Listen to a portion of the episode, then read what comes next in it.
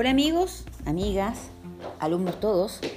Vamos a comenzar nuestro primer podcast que se llama, bueno, que es de nuestro eh, nuevo programa, que es Con los libros en casa. Van a escuchar junto a nosotros voces de bebés, de mi sobrinita, de mi familia, hermanos, hijas, hermanas. Y eh, hacemos todo esto demostrando que es fácil preparar un podcast y que puede resultar incluso entretenido. ¿ya? Eh, lo primero que vamos a hacer eh, como primer capítulo es referirnos a una de las novelas más importantes a nivel mundial, ¿ah? pero es una novela latinoamericana que se llama Cien años de soledad. ¿ya? Y para eso le voy a presentar eh, a una asidua lectora también y fanática de la novela, que es mi hermana Loana. Hola Loana, ¿cómo estás? Hola, bien, gracias. ¿Y tú? Bien, bien.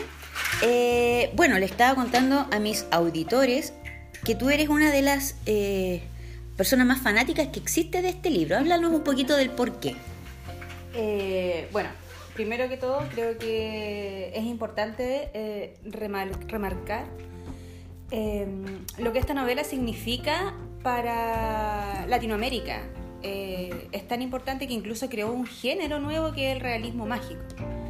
Eh, bueno, su nombre lo dice, el realismo, por, una, por un lado eh, está esta vida cotidiana que viven los personajes, sucesos normales que nos pueden suceder a todos nosotros, y por otro lado está el quiebre de estos sucesos a través de la magia, de la fantasía, ¿ya? de ahí viene el nombre realismo mágico. Em, creo que eso es muy atractivo en la novela. Eh, es una novela de, rápida lectura y personalmente eh, me gusta mucho eh, cómo se van desarrollando los personajes a través de la historia. cómo, cómo, crecen, cómo mutan, cómo te llevan a través de la historia a, a adentrarte cada vez más. Bien, y si pudieras tú resumirla, la historia, ¿de qué ¿De qué va?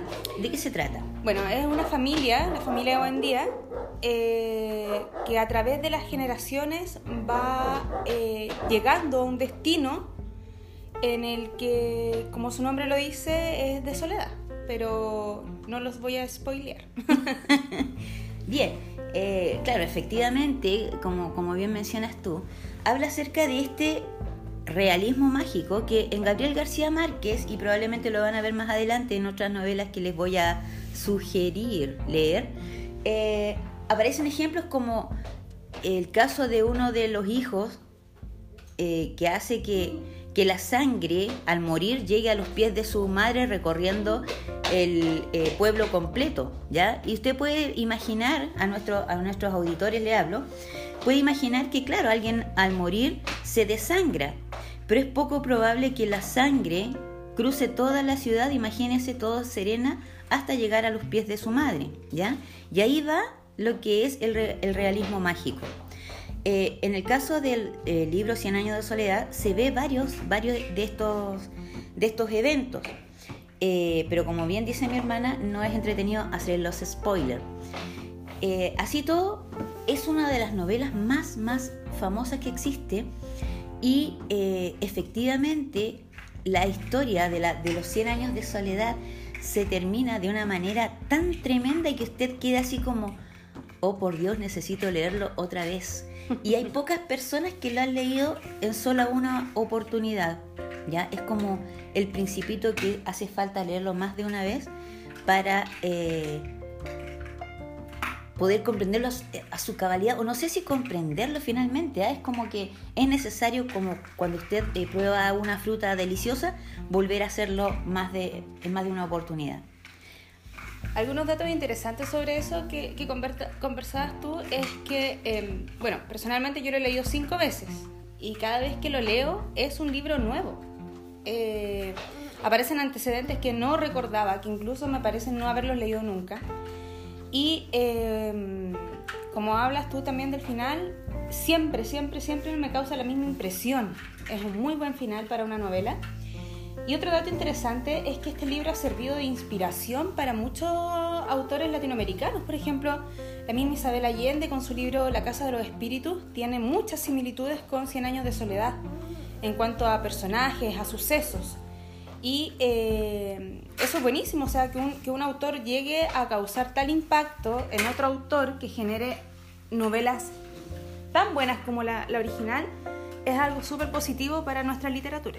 Así, e- efectivamente iba a mencionar lo mismo que acabas de decir y también los guiños de intertextualidad que se han dado tanto en la literatura, en el cine, en la pintura, incluso eh, refiriéndose, refiriéndose a, este, a esta novela. O el mismo personaje, el general Márquez, que también aparece en otra novela de- del mismo autor. O sea, los los personajes Día. se van, los mismos buen día también. claro, que se van eh, mezclando entre, entre sí. Bueno, así es que te agradezco mucho eh, al haber participado en nuestro primer eh, podcast y seguiremos haciendo más de este tipo eh, para ustedes. Espero nos sigan y Lean el libro. Y lea el libro, por sobre todo. Leer es chévere. Nos vemos pronto. Cariños.